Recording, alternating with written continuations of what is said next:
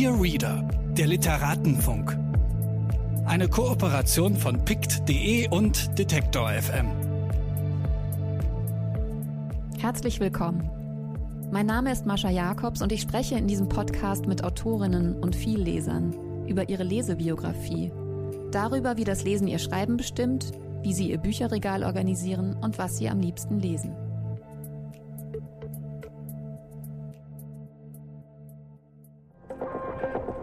Bitte widmen Sie Ihre Aufmerksamkeit unserem Werbepartner. Dieser Podcast wird ermöglicht durch mojoreads.de. Mojo ist der neue Bioladen für Bücher im Netz. Hier findet ihr alle Bücher, ob Print oder E-Book. Ihr könnt sie an jeder beliebigen Stelle Probe lesen und euch auf der Plattform über das Gelesene austauschen. Wer Bücher empfiehlt, die dann gekauft werden, verdient 10% mit. Für Rezensionen und Kurzbesprechungen bekommt ihr Credits, die ihr dann wieder für neue Bücher auf der Plattform ausgeben könnt. Mojo nervt euch nicht mit Werbung und es gibt keine gekauften Reichweiten. Richtet euch jetzt eure eigene Leseecke bei mojoreads.de ein.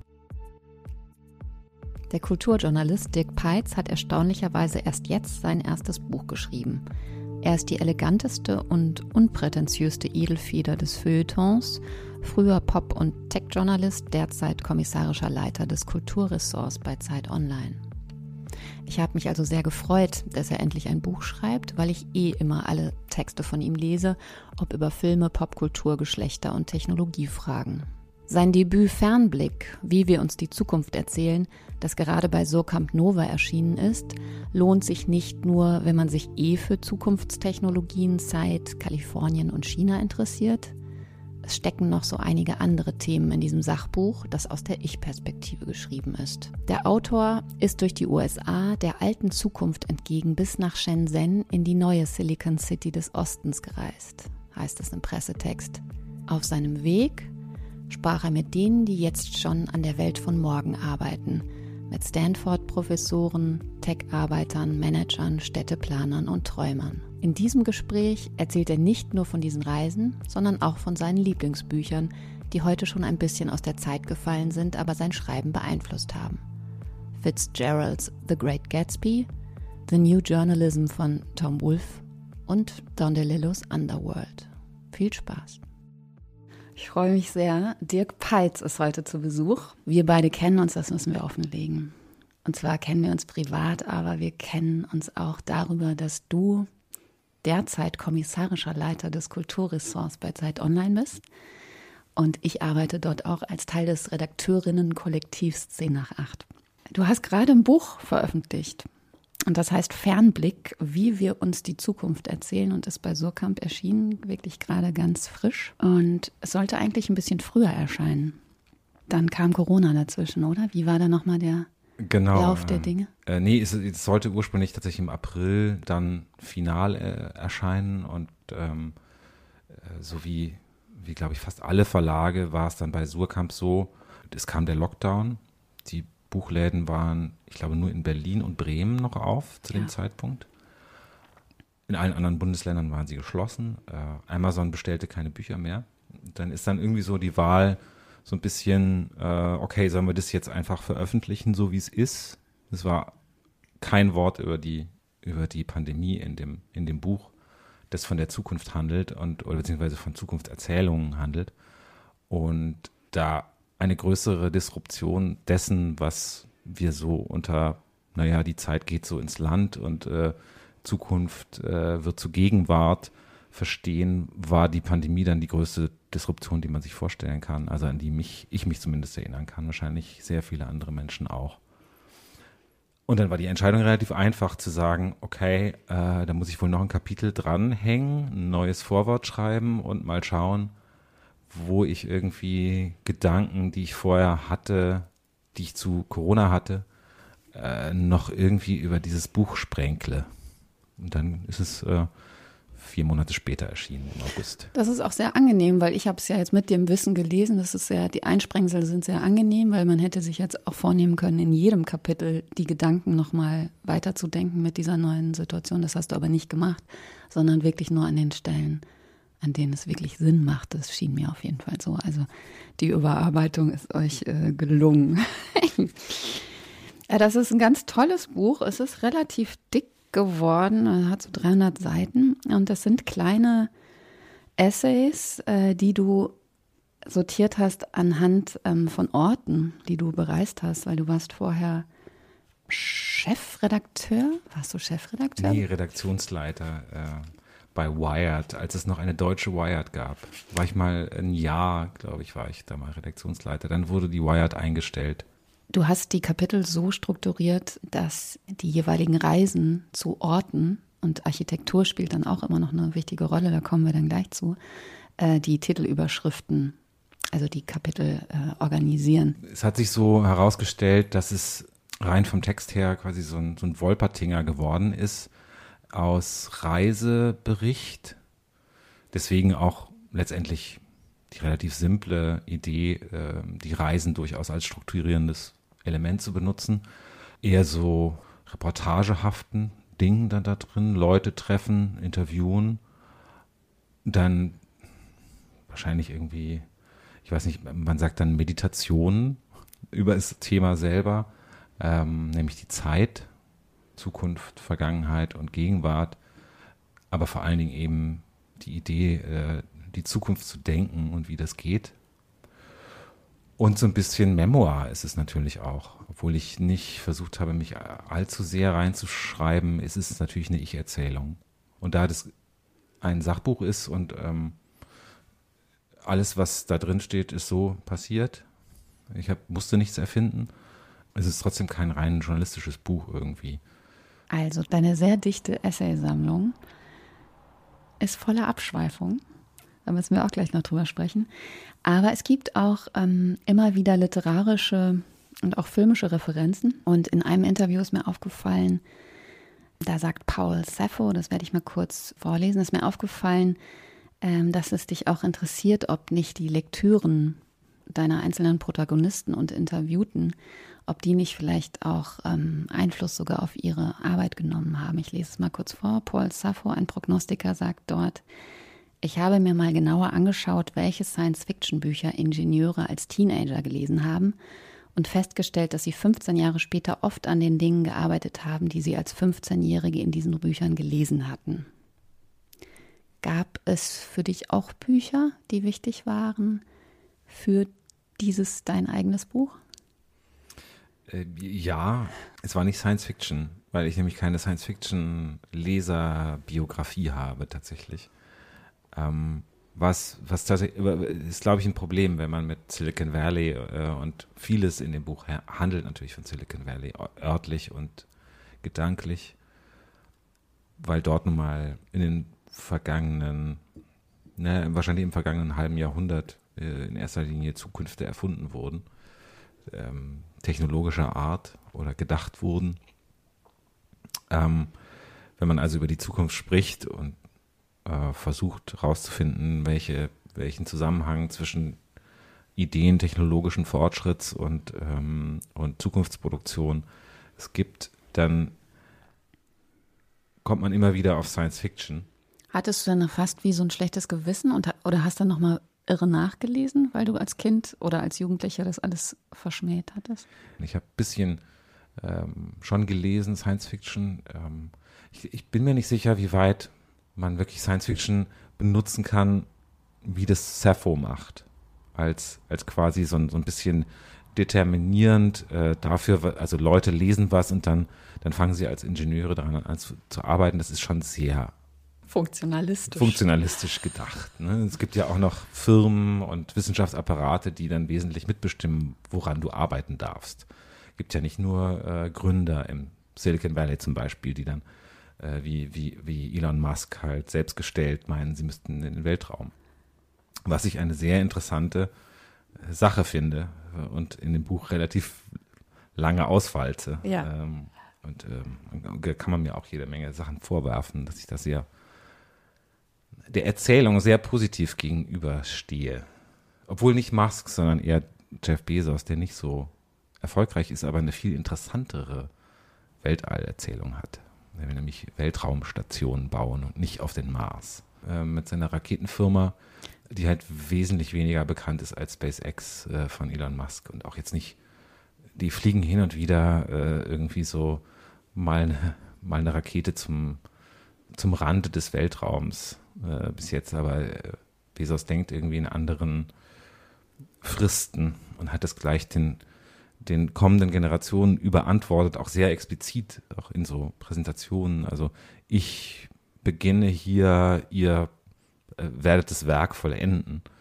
Ich mit meinem vielen Geld muss ja irgendwas Sinnvolles tun. Eine völlig irre Erzählung und da, da, da interessiert mich auch die Erzählung mehr als das. Das ist übrigens ein Prinzip, dass ich, dem ich im Buch gefolgt bin, weil, weil der erste Satz auch heißt, äh, die Zukunft lässt sich nicht vorhersagen. Das ist kein Buch, äh, wo irgendwas drinsteht, was demnächst kommt. Ich habe keine Ahnung, was als, äh, als nächstes kommt. Das ist nicht mein Terrain. Ich suche eher nach Erzählungen, die dann, die dann in jeder Form vorhanden sein können. Das ist auch ein Teil der, der Antwort, die ich dir immer noch schuldig bin auf deine eigentlich relativ einfache Frage. ähm, also äh, ne, äh, einfach natürlich Film ähm, und Gebrauchsanleitungen, was auch immer können, sind ja alles im Kern Erzählungen. Und um diese Zukunftserzählungen geht es mir. Bei Science Fiction bin ich halt wirklich einfach echt nicht gut. Ich habe auch keine Ahnung. Wirklich gar nicht. Aber es ist interessant. Hat mich nie interessiert. Warum hat uns das nie interessiert? Hast du darüber nachgedacht?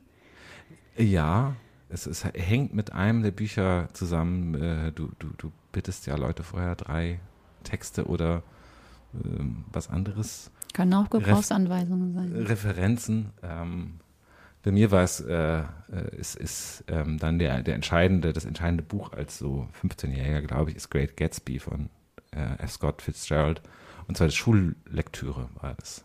Eigentlich genau als der 15-Jährige, der, der dann, wenn man irgendwie anderen, also Valley-Leuten glaubt, dann eigentlich hätte man Science Fiction lesen sollen. Dietmar Data, glaube ich, auch mir dann erzählt oder uns erzählt, dass er mit 15 angefangen hat. Oder ja, ich weiß nicht, aber das, dieses 15 scheint irgendwie total wichtig zu sein bei, bei, bei Jungs dann so. Äh, ob du dann halt eben den Science-Fiction-Weg gehst, möglicherweise dann auch Ingenieur oder äh, naturwissenschaftlich tätig wirst später oder, oder was anderes. Bei mir war es, ähm, ich habe mit 15 parallel musste ich im Englischunterricht halt Gatsby lesen und im Deutschunterricht Siddhartha. Und das war dann so eine sehr, für mich heutzutage immer noch sehr einfache, ästhetisch-politische Entscheidung, ja. Great Gatsby toll zu finden. Ja. Ähm, obwohl, und das ist dann, wenn man dann so in, der spielt für mein, für mein eigenes Buch keine Rolle, äh, Gatsby, aber ähm, für das Abbiegen als Jugendlicher irgendwie in eine bestimmte Richtung. Und interessant finde ich nach wie vor, also für mich bedeutet das dann danach klassische moderne, amerikanische moderne lesen. Also ich habe äh, erst Fitzgerald dann durchgelesen und dann Hemingway, bisschen Pound. Es waren ja lauter Männer. Ich habe tatsächlich Virginia Woolf nicht gelesen, ist ja auch Britin gewesen, aber, ähm, aber das war so so meine Lesebiografie von 15 bis 18. Es gibt diesen berühmten letzten Satz vom Gatsby. Ich muss den, ich habe natürlich meine Schullektüre, ich habe mein Schulbuch mitgebracht. Ah, das sieht so toll das aus. Das ist die Ausgabe von ja. 1984. Es war natürlich, muss 1986 gewesen sein, aber es gibt ja diese berühmten, den berühmten letzten Satz von Gatsby.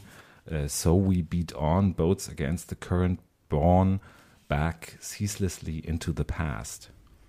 Und wenn man als 15-Jähriger hat man ja gar keine Vergangenheit, in die man zurückrudern kann. Das ist total bescheuert und trotzdem scheint es irgendwie so ein Ding zu sein, dass, dass diese, diese, diese unerfüllte Liebe äh, des Mannes zu dieser Frau Daisy, die sich irgendwie als, das ist ja eigentlich auch eine total gemeine Darstellung äh, von einer Frau, die ist halt irgendwie so ein, ne, die hat ja irgendwie einen anderen reichen Mann geheiratet und und Gatsby, also Jay Gatz ursprünglich war halt im Krieg und war immer ein armer Bettler und war eigentlich ihr versprochen und sie hat dann aber, bevor er aus dem Krieg zurückkam, eben diesen schrecklichen, muss man sagen, Tom Buchanan geheiratet. Richtig.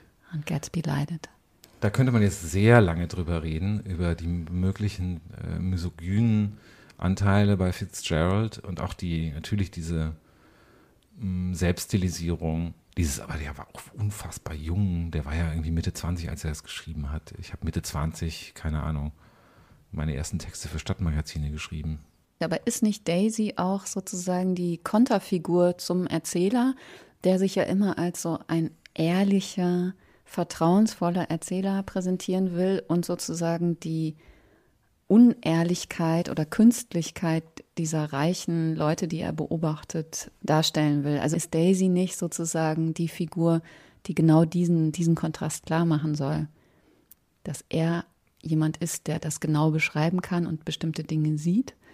Und Daisy einfach nur so eine superreiche, flache, auch ein bisschen hinterhältige, künstliche Person ja, ich, ist. Ich glaube, das steckt auch noch, das stimmt, glaube ich. Äh, steckt aber wahrscheinlich noch ein amerikanischer Stereotyp von, von was, was auch unangenehm ist, äh, natürlich im, Nach, im Nachhinein, aber so ein Stereotyp von die, diese, die, das unschuldige höhere Töchterchen, das dann aber irgendwie als erwachsene Frau quasi komplett uninteressant geworden ist. Ne? Und der, das, das erzählt, also es wird vom Erzähler auch schon miterzählt, der ja auch schon das so ein bisschen andeutet, ähm, die Frage, also warum sollte jemand wie Gatsby quasi ein Schloss sich kaufen und jeden Abend Partys schmeißen, damit irgendwann diese Daisy da mal auftaucht äh, und, und dann einfach befindet, okay, ich werde mich von Tom trennen, weil er hat genauso viel Geld und er ist hübscher und äh, aufregender und sowas. Das ist natürlich alles ähm, schon diese, diese, diese frühe oder die Spätzeit des amerikanischen Industrialismus eigentlich und so Figuren. Diese Männer sind eigentlich uninteressant und die Frauen sind noch, noch, noch ein bisschen uninteressanter. Mhm. Was es aber so interessant macht gleichzeitig, ist natürlich diese völlige romantische Überfrachtung die Idealisierung ja. von Daisy. Und, und das Ungleichgewicht. Und natürlich glaube ich, also es ist ja immer schwierig, sich in ein, in das 15-jährige Selbst, äh, das man mal war, zurückzuversetzen, weil das natürlich immer eine Lüge ist. Ich habe ja keine Ahnung, was ich mit 15 gedacht habe, aber ich fand das anschlussfähig. Das vor allen Dingen, wenn man, wenn man so die typische pubertäre Erfahrung macht, dass man von der Angebeteten nicht erhört wird kann man natürlich genau diese Geschichte da drauf propfen und sagen, ich war Gatsby und sie hat mich nicht erhört. Und dann kann man alle äh, Zeitebenen auch aus diesem Roman wegstreichen, gedanklich. Ja, stimmt. Ich brauche gar keine Vergangenheit, um das, um, um zu spüren, wie schrecklich es ist, nicht erhört zu werden. Ich meine, bei Great Gatsby ist auch interessant natürlich, weil es da so viele Überschreibungen durch die Verfilmungen gibt. Ich habe gerade nochmal nachgelesen, ähm, es gibt ja so ganz viele ikonische Sätze in diesem Buch, die auch viele Leute so zitieren können. Ähm, zum Beispiel heißt es über Daisys Stimme, Her voice is full of money, äh, wo man sich sofort was drunter vorstellen kann. Also es ist auch ein sehr zeitgenössischer Roman, auch wenn es eine ganz andere Zeit ist. Also wirklich ein, ein ganz anderes Jahrhundert beschreibt. Aber ähm, die Art, wie mit so kleinen Verschiebungen von Metaphern und Bildern umgegangen wird und wie Markennamen und andere Referenzen dort genutzt werden, um den Text zu aufzufüllen.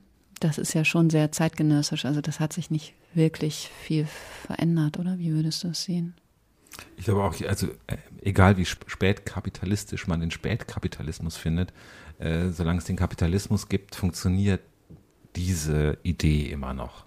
Und natürlich in der, in der letzten, äh, der aktuellsten Verfilmung ist es ja, das hat ja so ein bisschen was von, von also auf der einen Seite äh, zieht sich Bess Lerman dann irgendwie so Hip-Hop, Reichtum ästhetisch heran und auf der anderen Seite denkt man natürlich auch sofort an Oligarchen. Irgendwie so die Oligarchenfigur ist natürlich die turbokapitalistische Figur schlechthin. Ähm, ich denke, auf so eine komischerweise lieber an diesen Früh-70er, an die Früh-70er-Verfilmung mit Robert Redford und Mia Farrow zurück. Mhm. Ähm, bei Mia Farrow, also da verstehe ich diesen Moment dieser, also die, die spielt diese Figur eigentlich so ein bisschen unfreiwilliger ihrem, also die, die, die ist erkennbar ihrem Ehemann in irgendeiner Weise komisch hörig. Äh, man merkt, also da ist was, was unfassbar Trauriges auch in dieser, äh, in dieser Darstellung, finde ich. Sie ist so ein bisschen dümmlich, auf jeden Fall dümmlicher, als es äh, in, dem, in, dem, in der Bess Lerman-Verfilmung ist. Und, und Redford ist naja, also ich weiß nicht, ich fand Redford, mit Redford konnte ich mich immer als, mein Gott, würde ich gern so gut aussehen, identifizieren als mit äh, Leonardo DiCaprio. Ähm, weil, ja, ja, Redford, mein Gott, der ist halt, äh, ist natürlich wahnsinnig toll. Also das heißt, bei ähm, The Great Gatsby warst du 15 und du hast ja noch zwei weitere Bücher mitgebracht. Vielleicht möchtest du das zweite vorstellen. Ähm, das war ähm, Don DeLillo Underworld. Und es spielt auf mehreren, also biografisch äh, eine Rolle, weil ich, glaube ich, in meinem sehr erfolglosen Amerikanistik-Studium äh, äh, das tatsächlich im Hauptseminar oder im Proseminar das Buch äh, tatsächlich analysiert habe. Da ging es noch um Fragen der Postmoderne, was aber auch schon ein bisschen spät war, weil das ist, glaube ich, von 97, also ich meine 97. Ja, 97. Mich hat dann mehr fasziniert eigentlich ähm, zwei Aspekte. Also Delillo äh, sowieso als, als Schreiber finde ich interessant, äh, wegen seiner Sprache, die so wahnsinnig klar ist. Rein von der Komposition, es gibt diesen Prolog, der sehr berühmt ist von, von Underworld. Es ist so ein 800, 900 Seiten Ding, je nachdem Übersetzung oder äh, Originalversion, Taschenbuch oder so äh, eigentlich ist es die Gegengeschichte äh, des, der zweiten Hälfte des 20. Jahrhunderts äh, der USA und im Prolog The Triumph of Death. Äh, das ist, glaube ich, die gelungenste multiperspektivische Erzählung, die ich kenne.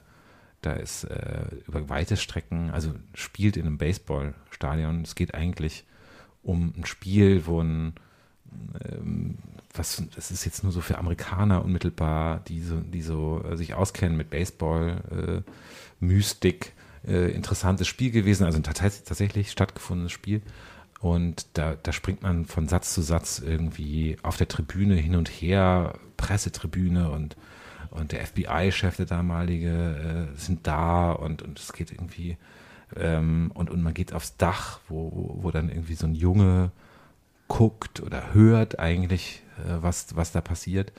Ich bin kein, kein, kein echter Literaturkenner, das würde ich nie behaupten. Aber ich habe wenige Texte gelesen, die so kunstvoll sind und gleichzeitig so nachvollziehbar eine Perspektive, also von Satz zu Satz verschieben und weiß immer genau, wo man ist. Das ist halt keine Ahnung, wie der das gemacht hat. Dann folgenden noch 850 Seiten oder sowas ähm, sind, sind so eher so diese Gegengeschichte, von der ich eben gesprochen habe und ähm, spielen in so äh, teilweise in so amerikanischen Wüsten. Und das ist so eine Faszination, die ich jetzt so ganz einfach nachgereist bin. Äh, ich mag amerikanische Wüsten.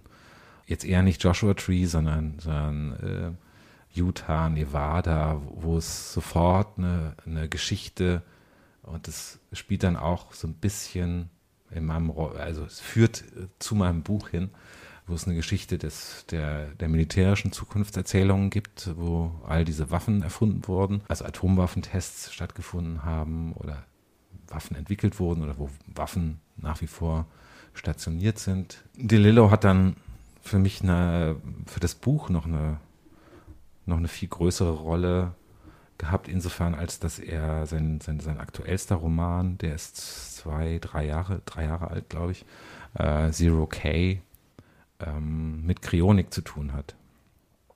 Und ich bin tatsächlich nach Arizona gereist, also in die Wüste, nach Scottsdale, wo, wo ein Kryonik-Institut ist. Ähm, Alcor heißt es. Und da bin ich eigentlich mit diesem, mit Zero K hingereist. Das, das, der Roman war da ein paar Monate draußen. Ich bin im März 2018 dahin geflogen und habe mich so nach der, nach der Idee eine, eines Lebens ähm, nach dem Tode so, so beschäftigt. Und Kryonik ist halt die Technologie, was man so banal das Einfrieren von Toten nennt, also zur späteren, zum späteren Wiederauftauen. Und ich dachte halt, ich müsste dann auch unbedingt mit Don DeLillo reden. Der ist aber hochbetagt in seinen 80ern, äh, lebt zurückgezogen äh, in Upstate New York dem habe ich dann einen Brief geschrieben. Ich dachte eigentlich, ich sollte mein Buch mit dem Brief beginnen, äh, mit der Absage, mit seiner Absage, äh, die er dann mir nämlich geschickt hat, auch per Brief, wo drin steht, Time is too difficult, weil ich mich ja die ganze Zeit in dem Buch mit Zeit und der Frage nach, nach äh, wie funktioniert Zeit, wie, wie, wie kommen wir in welche Zukunft, wie erzählen wir uns davon. Ähm, aber hat er dann im Prinzip sowas geantwortet? Wenn ich dir jetzt ein einfaches Interview zu diesen konkreten Fragen geben könnte, dann müsste ich meine Bücher nicht schreiben? Oder also was heißt dann Time is too difficult, too difficult? Weil das ist ja das, was ihn auch schon immer interessiert hat. Also der, der, ich habe ihm sechs Seiten geschickt, handschriftlich. Ah. Wir sind durch die äh, Technikgeschichte gegangen, weil, weil äh, das äh, mein Brief, ich, ich den dann gescannt habe und der von New York City über den deutschen Verlag Kiepenheuer und Witsch netterweise bis zu seiner Agentin und dann äh, gefaxt wurde, weil, weil er kein, keine E-Mail-Adresse hat offenbar. Ähm, und er hat mir, er hat dann auf der Schreibmaschine geantwortet. Der, der tatsächlich ist das, äh, ich könnte dir das jetzt vorlesen, es sind nur vier oh, bitte, Sätze. bitte. Also hier steht February 19th, 2018. Also ich habe ich habe ihm ein bisschen kurzfristig geschrieben. Anderthalb Wochen später bin ich nach in die USA geflogen. Uh, Dear Dirk Peitz, I've read your request with interest. The subject of time, the mystery of time, the narratives we create from our sense of future time. Ich habe ihn zugetextet mit dieser ganzen, was in seinem Werk, warum die Zeit so wahnsinnig wichtig und, und sowas. Ne? Also er sagt dann so, ja, ja, ich habe das mit Interesse. I'm afraid uh, I have to add that I've withdrawn from discussions with journalists. Uh, that was me. And others, and in any case, I find the subject of time much too elusive to deal with, except in the context of fiction. Also er rettet sich in die, er sagt, es ist viel zu schwierig ähm, oder zu, zu flüchtig, äh, um es anders als in der Fiktion zu behandeln. Once many years ago, I asked a professor at Princeton a question about time. He said, time is too difficult. I've quoted this his response several times in the past, and I'm sorry to say that I have to do it again. Best Don DeLillo. Ja, und jetzt hängt dieser Brief wieder ausgedruckt an meiner Tür irgendwie seit anderthalb Jahren. Nee, zweieinhalb Jahren. Gott. Kein Interview mit Don DeLillo. Aber er spielt eine wichtige Rolle in dem Buch. Aber wäre das Buch sonst noch literarischer geraten? Also ja, oder was war die eigentliche Idee? Also hätte er zugesagt, wie wäre, wie hätte das Buch dann ausgesehen? Ich hätte äh, gehofft, dass er mich quasi, äh, dass er die Hand ausstreckt und ich mich von ihm durch die Zeit schleifen lassen hätte können äh, in die Zukunft. Ich meine, ich wollte nur eigentlich verstehen, weil ähm, das dritte mitgebrachte Buch ist ja auch ein, ein Amerikaner, ähm, was dich genau an dieser amerikanischen Erzählweise interessiert ich, ich fürchte ganz äh, basisch als erstes mal, dass es in Amerika spielt. Das ist auch, das sind natürlich wesentliche äh, Teile äh, meines Buches, die halt von 2016 bis 2019 oder dann äh, das letzte Kapitel 2020 geschrieben wurden und erreist wurden, äh, spielen in den USA, weil die USA nun mal irgendwie so der, der Lieferant von Zukunftserzählungen war naja, wahrscheinlich äh, spätestens seit, seit Erfindung der Atombombe, muss man wahrscheinlich sagen. Ähm, wo halt auch eben Technologie sich immer wieder verbindet mit, mit, der, mit der Erzählung von Fortschritt. Und das, was mal sein wird, wird geprägt durch Technologie. Ich war zufälligerweise 91 das erste Mal dort. Und ich weiß nicht, ob es da den Ausdruck Silicon Valley schon wirklich gab. Es gab eine Computerindustrie. Ich weiß, dass ich, das ist ein bisschen angedeutet im Buch, aber ich habe es nicht zu Ende erzählt, ähm, ich habe da, bin da so ein bisschen rumgelaufen und da, der, du hattest vorhin auch von Architektur erzählt, da gab es so abwaschbare Bürowürfel, irgendwie so Glaskuben. Das Interessanteste daran fand ich, dass man da die Firmenschilder so schnell auswechseln kann. Schon die frühe Startup-Idee. Wir, entwickeln irgendwas und es kann aber sein, dass es morgen schon wieder zu Ende ist mit der Firma, damit wir schnell, schnell äh, wieder ausziehen können. Und da war noch gar nicht die Idee, dass, dass sich das Silicon Valley so äh, selbst verwirklicht in der Architektur, wie das Apple macht zum Beispiel. Ich hatte, das ist, das war so, Facebook ähm, war ein, ist halt ein Riesenproblem. Ne? Also ähm, auch journalistisch und erzählerisch einfach. Was willst du über Facebook erzählen? Ich dachte aber, man muss es schon miterzählen. Ich habe eigentlich nur zwei ähm, von den Tech-Firmen wirklich dann in dem Buch sehr, sehr früh beschrieben, äh, nämlich eben zu Apple zu fahren und dann Facebook. du kriegst irgendwie bei Facebook wahnsinnig schlecht Interviews, äh, natürlich nicht mit Zuckerberg. Und dann habe ich über, äh, überlegt, was, was kann ich jetzt hier machen? Und dann dachte ich einfach so, ich kann so einen Witztext eigentlich schreiben, wie lange dauert es einmal, um Facebook zu gehen. Facebook äh, sitzt äh, in Menlo Park, wirklich auch so, so ein bisschen so am, an der Bay. Die haben äh, die, die ehemaligen Gebäude von, Micro, äh, von, von Sun Microsystems übernommen, äh, die so in den 90ern, glaube ich, gebaut wurden. So wahnsinnige Papparchitektur. Äh, und bauen aber jetzt selber entlang des Highways. Ähm, also es ist so eine sechsspurige Autobahn. Da gibt es auch eine, eine Ampel, was man hier nicht so kennt. Da kann man dann so rübergehen. Es warten lauter Pickup-Trucks für einen, weil man gedrückt hat irgendwie. Man geht über die Autobahn. Und dann ähm, gibt es da so Geri-Bauten wir erinnern uns hier in Deutschland irgendwie wahrscheinlich eher so an die, an die, an die, an, an das Museum in Bilbao oder in Düsseldorf, an die Hochhäuser dort oder die G-Bank hier am, am Pariser Platz in, in, äh, in, in Berlin, so seine fancy 90er Jahre Bauten. Das ist jetzt aber auch schon ein alter Mann und der baut da wirklich, also seine Firma, baut da irgendwie so Mall-Architektur für Facebook. Ist natürlich auch ähm, das zu sehen, und auch die relative Ödnis, wo das dahin gebaut wird und es stinkt auch von der Bay rüber, wirklich ganz übel. Wofür? Modrig. Ja, und dafür kann Facebook natürlich nichts. Aber das ist natürlich toll, weil man sich in seinen Vorurteilen bestätigt fühlt. Das irgendwie Ästhetik so eine, interessiert nicht. Ja, es ist ja auch, Facebook es ist unfassbar hässlich. Ja. Einfach, ne? Aber das ist ganz schön im Kontrast eben zu dem Besuch äh, bei Apple. Das sind die beiden ersten Kapitel ähm, diesen Unterschied eben auch in den Architekturen nochmal so ganz klar vor Augen zu sehen. Also allein deshalb, das habe ich ja schon mal erwähnt, lohnt sich das Buch, weil man sehr genau vor Augen hat, wo man sich da befindet. Das ist irgendwie ganz schön. Also im ganzen Buch geht es auch natürlich ähm, um die Wahl von Donald Trump und du sparst da auch nicht an Beleidigungen, muss man sagen.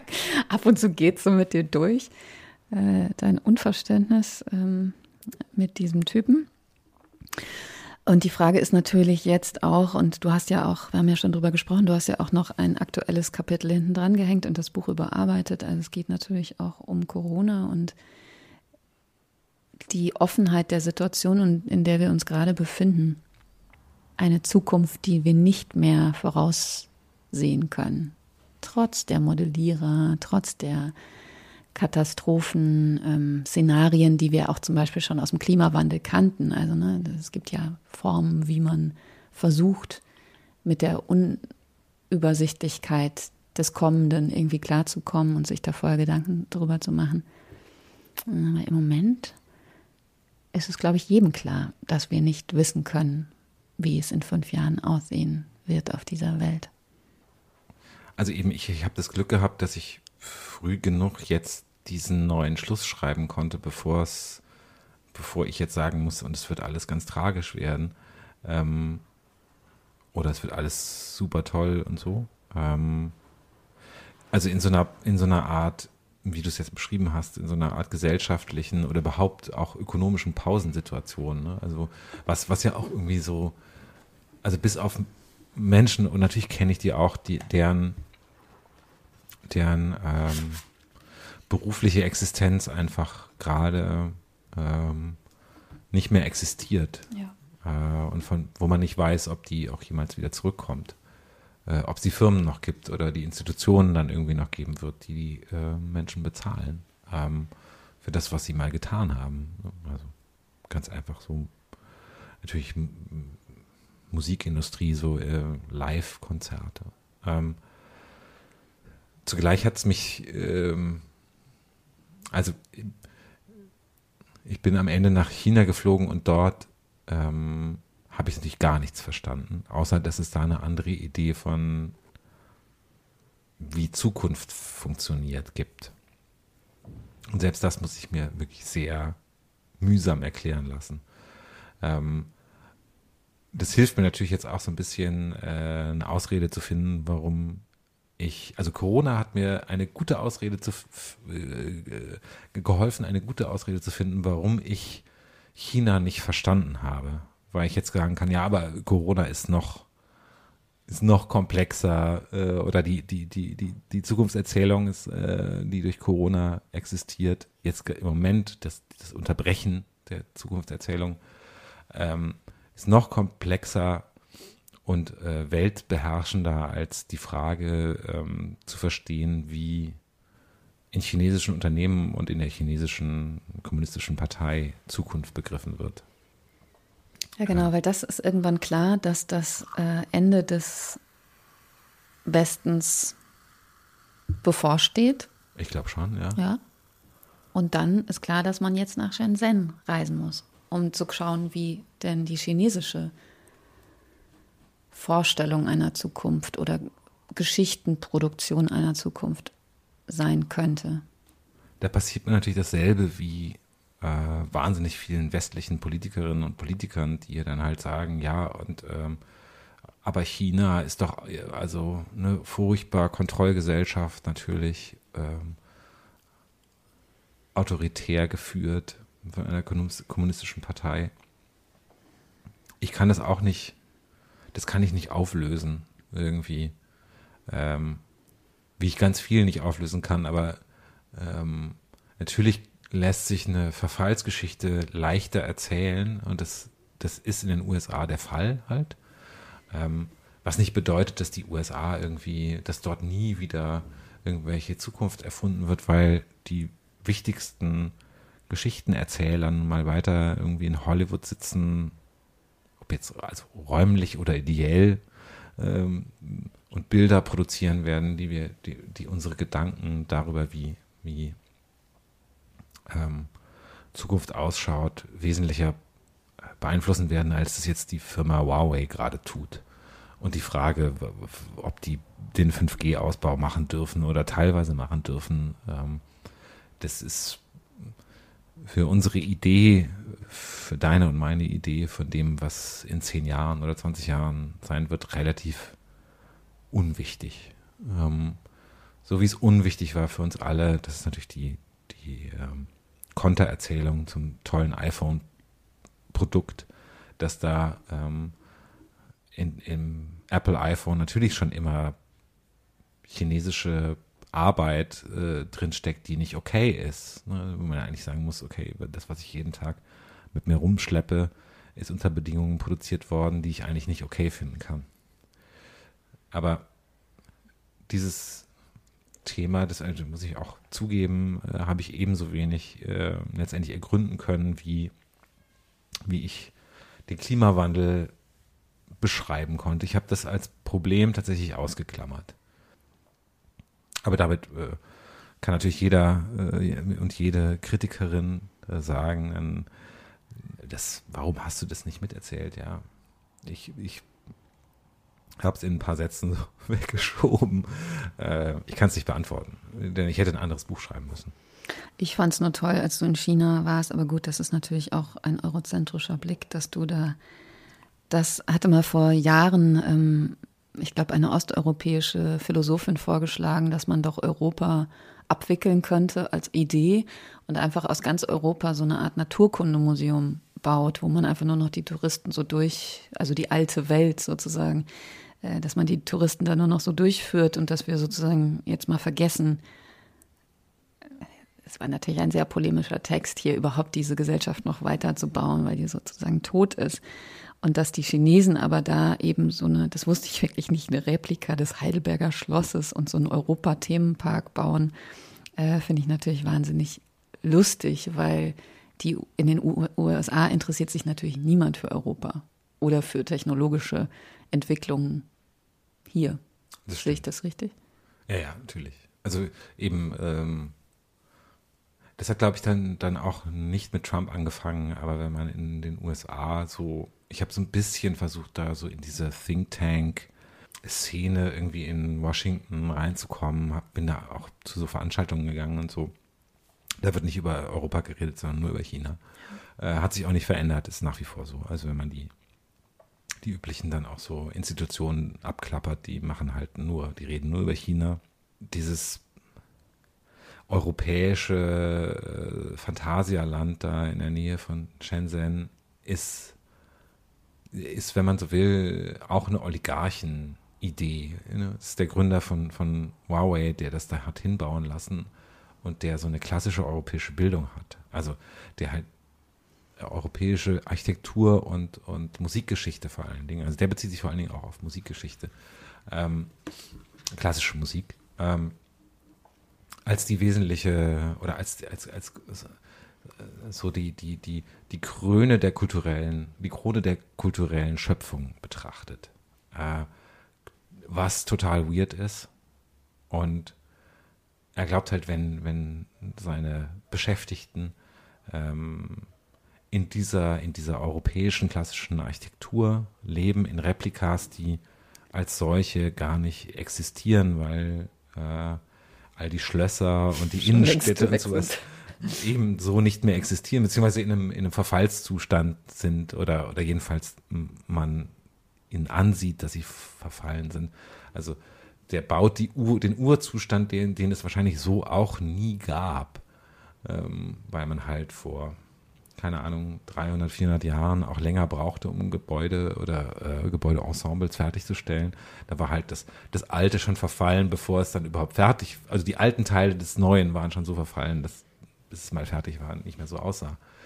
Ähm, weil der glaubt, dass, dass da, da ist halt die Entwicklungsabteilung von Huawei äh, in diesem Phantasialand, ähm, dass das inspiriert. Neben interessanten Bauten hast du aber wirklich viele sehr interessante Protagonisten gefunden. Du hast im Vorgespräch erzählt, dass es natürlich schwierig ist, äh, mit Mark Zuckerberg oder so zu sprechen. Also an so Menschen kommt man natürlich nicht ran. Aber du hast dann sozusagen immer die zweite Riege, Riege oder so Leute, die einen Schritt dahinter oder auch in Thinktanks oder so, also die, die sozusagen diese Ideen mitdenken, interviewt. Und da gibt es wirklich einige interessante Figuren. Needy Kara ist wieder eine, die, man muss sagen, fast alle Protagonisten haben ja so schrecklich einschüchternde amerikanische Ivy League ähm, und sind natürlich echte Karrieristen, sonst wären sie nicht äh, mit 40, die sind oft so auch in unserem Alter ähm, so wahnsinnig erfolgreich. Needy ähm, erzählt, also über diese Figur versteht man ganz gut, dass, äh, wie kompliziert es mit der Zeit und der Zukunft ist. Needy interessiert sich für Unknown Unknowns. Also sie sagt im Prinzip, naja, jede Form der Zukunftsforschung ist eigentlich Scharlatanerie. Das liege ich ihr jetzt in den Mund, so, so drastisch sagt sie das nicht. Aber eigentlich ist sozusagen diese ganze Denkweise der Modellierung oder der Versuch, Prognosen herzustellen, insofern Quatsch, weil wir eben nie unsere eigenen blinden Flecken schon vorher mitdenken können, beziehungsweise sie interessiert sich dafür, so rum kann man es besser erklären, handlungsfähig zu bleiben in unvorhersehbaren Situationen. Also trotzdem rationale Handlungen vollziehen zu können, auch wenn man nicht voraussagen kann, in was für eine Situation man gerät. Fasse ich das richtig zusammen? Genau richtig. Okay. Ähm, tatsächlich eben äh, Niti Kalra ähm, oder Kara war damals und wir haben ich, ich habe sie tatsächlich erst vor zweieinhalb Jahren getroffen, noch bei der Rand Corporation, die ich schon deswegen, also ich wollte natürlich unbedingt jemanden von der Rand Corporation kennenlernen äh, und sprechen, äh, weil das so dieses sagenumwoben düstere Think Tank Monster ist, ähm, wo auch die Pentagon Papers zum Beispiel äh, ja irgendwie damals frühe 70er lagerten. Die war dann kurz danach äh, Beraterin von Kamala Harris tatsächlich, wo sie aber auch nicht mehr ist, weiß ich. habe ich dann irgendwann äh, auch noch, noch mitbekommen. Also die, die wohnt in, Niti wohnt in, in San Francisco und ähm, ich habe jetzt aber mit ihr zuletzt keinen Kontakt mehr gehabt. Aber ähm, das Beispiel, was die meisten Leute kennen, ist Donald Rumsfeld, der das mal erklärt hat. Und es gibt auch diesen Errol Morris-Film, das Porträt von, von äh, Donald Rumsfeld, also dem ehemaligen Verteidigungsminister Bush Junior, also George W. Bush äh, Ära, äh, verantwortlich für den Irakkrieg mit, der das mal durchgegangen ist. Known Knowns, Known Unknowns, äh, Unknown Knowns, Unknown Unknowns. Also Dinge, von denen wir nicht wissen, dass wir sie nicht wissen. Das ist ein erst ein Logikspiel, aber es ist letztendlich auch tatsächlich eine eine Möglichkeit, Zukunft zu beschreiben, nämlich zu sagen, ich weiß, dass ich das nicht weiß. Ich weiß nicht, dass ich etwas schon weiß. Ich weiß, dass ich etwas weiß. Und dann gibt es eben das vierte, ich weiß nicht, dass ich etwas nicht weiß. Was die Zukunft dann noch komplexer, oder das Zukunftsvorhersagen noch komplexer macht. Äh, wie äh, geht man damit um? Nidi Kalra sagt, äh, man muss, oder das, das, das Grundproblem der Menschheit sei halt, man sucht immer die beste Lösung für irgendwas. Was wäre die beste Lösung, um, den Klima, um die Klimakatastrophe zu verhindern? Das Problem ist, äh, in dem Moment, wo man das beschreibt, muss man, muss man eine Hypothese so eindeutig als gegeben sehen, dass sie in der Zukunft nicht falsifiziert werden darf. Nidi sagt dann halt, äh, ja, aber es gibt irgendwie unendlich viele andere Ausgänge einer möglichen Zukunft. Und der Mensch ist erfahrungsgemäß, das hat also nichts mit Psychologie oder so zu tun, sondern, sondern äh, das lässt sich als Muster erkennen, wahnsinnig schlechteren Disruptionen der, der Zukunft in seiner eigenen Vorstellung irgendwie vorherzusehen. Und da ist das Beispiel natürlich Corona. Wir haben, also natürlich haben, haben Leute wie Christian Drosten das vorhergesagt. Äh, aber das, die beschäftigen sich ja auch beruflich damit und niemand kannte Christian Drosten im Februar 2020. Und jetzt ist er einer der wichtigsten Menschen auf dem Planeten. Niti sagt halt, äh, es ist besser in dieser unendlichen Ungewissheit dessen, was kommt, eine Lösung zu finden, die für möglichst viele Ausgänge der Zukunft funktioniert, statt die beste Lösung zu finden. Die Ungewissheit, die man vielleicht vorher noch ein bisschen wegschieben konnte, ist jetzt einfach Normalität für uns geworden. Und man merkt ja auch, dass manche Leute das fast genießen können mittlerweile. Also ich rede von uns privilegierten Leuten, die wir noch Jobs haben, ist ja auch diese, es kann auch eine Entlastung sein, dass das Leben so ein bisschen stillgestellt wurde und dass die Ungewissheit, die ja eigentlich theoretisch betrachtet schon immer natürlich Teil unseres Lebens ist, dass die jetzt aber so fast wie verbürgt wurde durch diese Pandemie. Ich glaube, das ist eine Entlastung für viele Leute. Aber wir müssen noch zurück auf das dritte Buch, was du mitgebracht hast. Tom Wolfe, The New Journalism. Also das ist ein wichtiges Buch für ganz viele Leute natürlich bis heute. Mich würde aber interessieren, wann hast du da zum ersten Mal reingeschaut? Ist es auch Teil deines Studiums gewesen oder ist dir das vorher untergekommen? Tatsächlich nachher. Ich habe das, hab das dann irgendwann benutzt. Ähm als, als so eine Art Kompendium für Bücher, die ich mir von Leuten kaufen könnte, deren Texte in diesem Sammelband drin sind. Also Wolf hat es in den 70er Jahren, ähm, der war schon, der hat ja noch kein, noch keine Prosa geschrieben, also er war noch Reporter eigentlich und Sachbuchautor, insofern man das Wort für ihn benutzen kann. Das Vorwort oder, oder es ist mehr, es ist so die, die, die, es ist so eine Art äh, Manifest äh, von ihm äh, aus den 70ern von in uh, The New Journalism, was dann letztendlich die, also he coined the phrase, die Behauptung, dass der Roman tot ist und äh, der Journalismus übernommen hat, weil die Realität ist viel interessanter als die Fiktion. Ich fand die, die Behauptung, dass jetzt quasi also schmeißt Baudelaire weg, weil uh, we got the facts und die echten Geschichten sind sowieso viel geiler als die erfundenen. Diese ganze Haltung ist natürlich grauenhaft und ähm, also wirklich nicht gut, aber die recherchierte Wirklichkeit ist natürlich, wenn man sie, und die Idee von, von Wolf war dann, das ist seine, seine Behauptung, dass der New Journalism sich dadurch aus, ausgezeichnet hat, dass ähm, man literarische Mittel auf die Wirklichkeitserzählung draufsetzt. Ähm, und das fand ich immer, eine, ich finde es nach wie vor eine interessante Frage, wie kann man irgendwie journalistisch etwas erzählen, nur mit Fakten und sind, also wie, wie macht man das? Und da drin sind sehr viele Leute versammelt, die dann wichtig wurden für mich selber, also an deren, die Lektüre hat mich geschult irgendwie. Da, da ist, ähm, also natürlich ist da irgendwie ein Text von Wolf selbst drin und wer die historische Phase nicht kennt, also New Journalism fängt eigentlich Anfang der 60er Jahre an, hat viel mit Magazinen zu tun, Esquire, äh, Herald Tribune, Sonntagsausgabe, äh, äh, ähm, also amerikanischen Magazinjournalismus, dem Rolling Stone und so. Hat viel mit Popkultur zu tun. Total. Äh, also mit Leuten wie, wie Hunter S. Thompson, Tom Wolfe selber, der ein großartiger Reporter war, bevor er anfing, äh, Romane zu schreiben, die so mittelgut waren, bis ganz schrecklich. Er ist mittlerweile gestorben, also man kann das ruhig ihm hinterherrufen. Das ist also, die letzten zwei waren, glaube ich, also furchtbar alte Männerliteratur. Ähm, jemand, der noch lebt, Gate Lees, der war, den habe ich selbst mal dann irgendwie porträtiert. Äh, ich habe ganz, ganz früher für die Süddeutsche gearbeitet.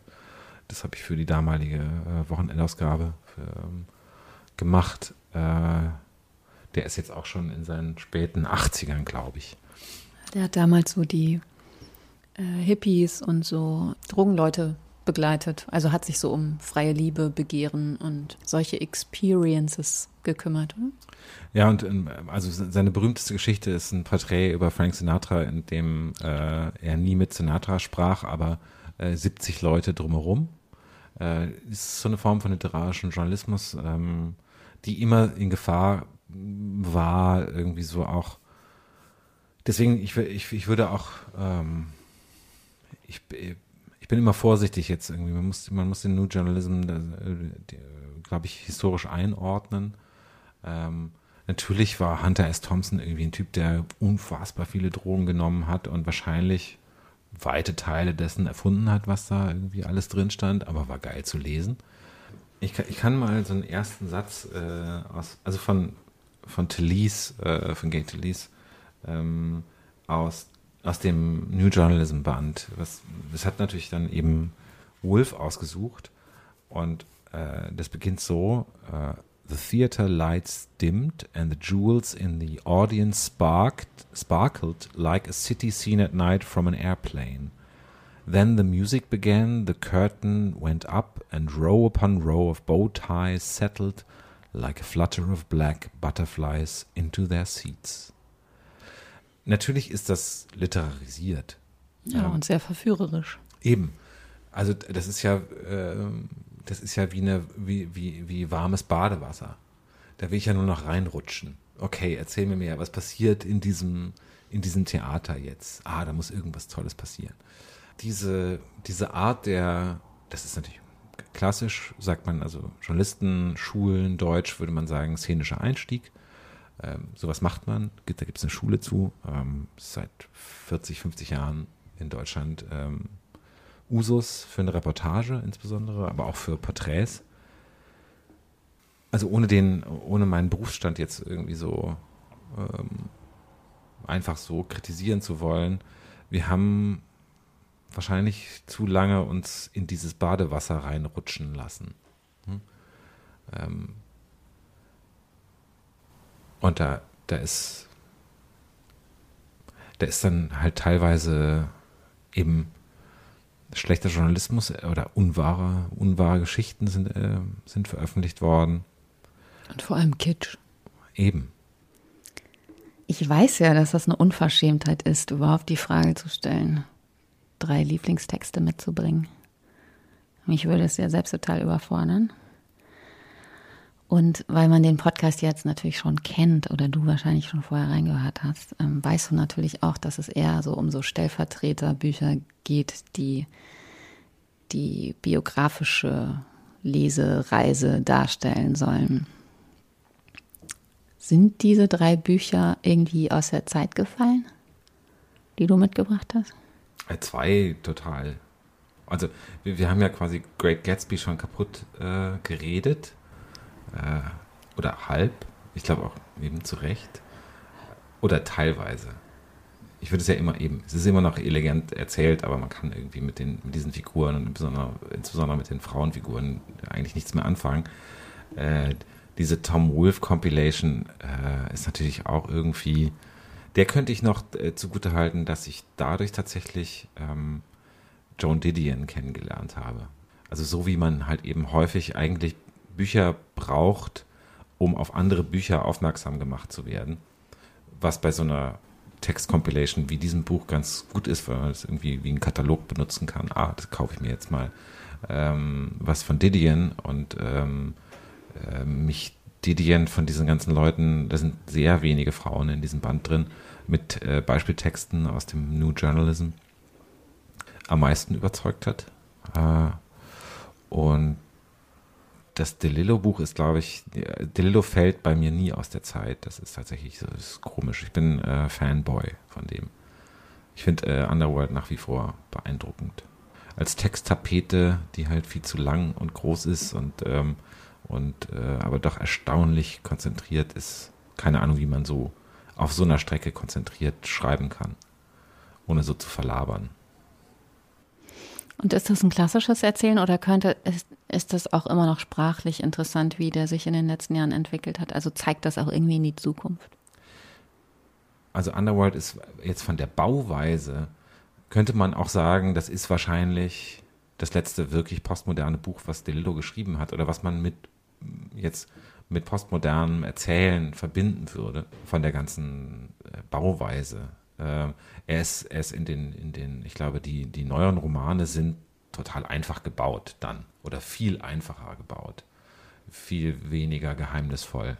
Ich würde gern zum Abschied, oder vielleicht können wir dann danach noch eine Mini-Frage anschließen, ähm, das Ende deines Buches vorlesen, einfach damit man weiß, dass da jetzt nicht so hochtrabend über Erinnerung, Zukunft, die Zeit, das Internet, Digitalität, Erzählungen geschrieben wird, sondern dass es auch ein, in einem sehr, sehr angenehmen Ton geschrieben ist. Deswegen lese ich das jetzt einfach vor. Spoiler. Die letzten zwei, drei Sätze. Die Zukunft ist nicht da und ist doch da, die ganze Zeit, da vorn, vor uns. Sie wird einfach nie weggehen die Zukunft, so wenig wie die Vergangenheit und die Gegenwart.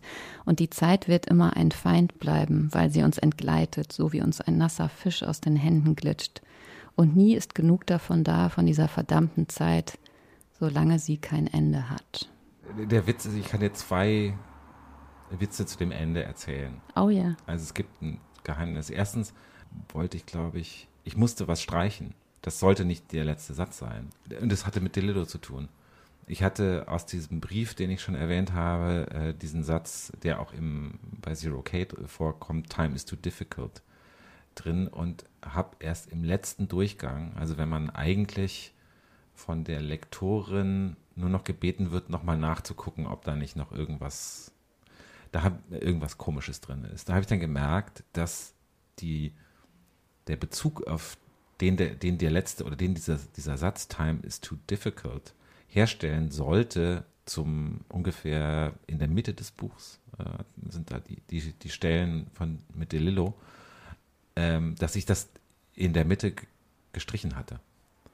Da habe ich länger mit meiner Lektorin äh, Rebecca Casati drüber diskutiert äh, und, und irgendwie hatten wir dann so eine Lösung gefunden, aber wir haben beide vergessen, den Schluss anzupassen.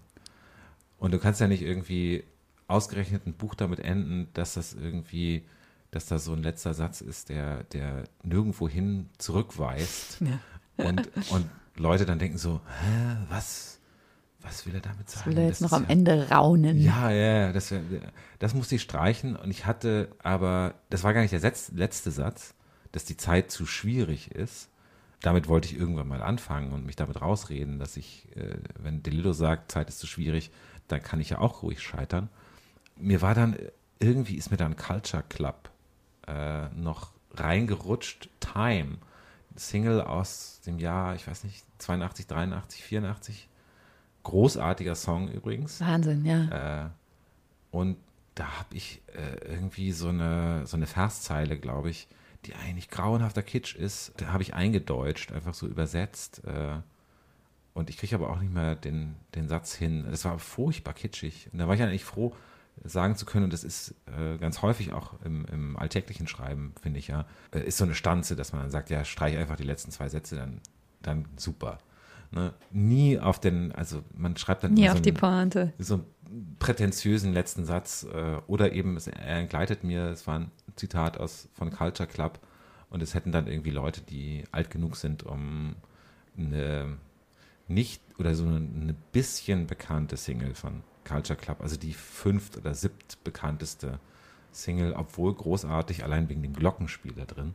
Äh, die hätten das wiedererkannt, hätten gedacht, was soll das jetzt? Also was hat jetzt Boy George irgendwie damit zu tun? Das ist ja wohl voll irre. Das hätte dir aber gefallen. Ja, das wäre so ein, so ein Zurückgehen irgendwie an, an den Anfang meiner eigenen äh, Clubsozialisierung, äh, über die wir, glaube ich, gar nicht geredet haben. Nein, aber erzähl mal. Weil natürlich die Idee, äh, ähm, also das ist Teil, das ist nicht die Zukunft, sondern äh, die Idee der totalen Gegenwart, äh, habe ich immer äh, mit Dancefloor assoziiert und dann insbesondere eben als Haus kam und eben so Musik wie Culture Club weggeschoben wurde, eigentlich äh, Mitte, Ende der 80er. Also so diese Idee von gerade eben jetzt. Das, das Komische beim Buchschreiben, ich habe tatsächlich, das ist mein erstes, obwohl ich schon relativ lang auf dieser äh, Erde äh, rumlaufe. Man denkt dann erst, man schafft die Strecke überhaupt nicht, das ist ja Wahnsinn. Und ähm, ich, ich habe dann, aber ich hatte, glaube ich, ähm, es sind ungefähr 100 Seiten rausgestrichen aus den, von den, also es wären irgendwie knapp über 400, glaube ich, gewesen, mhm. wenn wir, wenn wir bei dem, bei der ganzen, bei dem ganzen Material geblieben wären. Und dann denkst du dann hinten doch noch, ah, ich hätte noch was zu sagen, ich müsste jetzt noch, kann ich noch, kann ich noch kurz bleiben, bitte? Und dann kann man doch nicht aufhören. Es hätte dann noch so viel mehr zu erzählen gegeben. Aber deswegen finde ich auch schön, dass du dann da wirklich Ende hingeschrieben hast. Also das steht dann so in zwei, also so eingerückt Ende. Ist natürlich auch äh, präpotent, weil ich auch dachte, ich will auch mal so, so ein The End oder sowas wie so ein Filmabspann haben.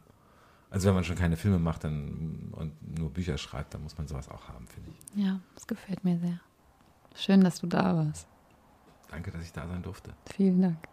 Ciao. Dear Reader, der Literatenfunk. Eine Kooperation von pict.de und Detektor FM.